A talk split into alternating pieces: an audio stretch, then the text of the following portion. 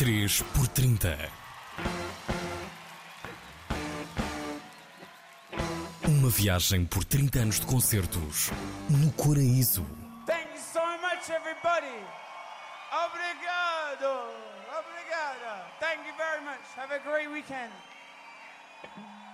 Nuno Calado, radialista indigente, é habitué na praia fluvial do Tabuão. Dos três concertos que o marcaram, há um que o marcou muito. Acho que o primeiro o melhor concerto que vi em Paredes de Cora foi, foram prov- provavelmente as Queens of the Stone Age. Sim. Eh, ali na- naquela altura em que eles estavam no pico de, de forma, era, era incrível vê-los. Era assim tipo um rolo compressor que parecia um bocadinho, eh, comparando com o futebol, de há uns anos atrás, parecia assim a seleção da Alemanha a jogar. Entrava naquele rolo compressor e ia tudo, ia tudo à frente.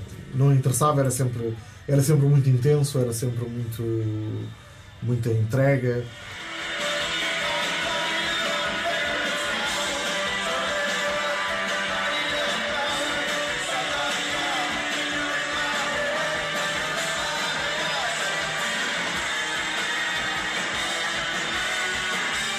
O que falei há pouco da, Rollins Band por ter sido o primeiro que, internacional que vi ali e que fiquei assim, uau, eh, este tipo é mesmo eh, aquilo que eu pensava que era. Ahm, e em terceiro lugar, em terceiro lugar, em terceiro lugar, se calhar, colocaria esse concerto do, dos IAS, que foi assim uma, uma grande moca. Mas é muito difícil de escolher três concertos em paredes de cora para quem vai a tantas edições como fui até agora, espero continuar a ir.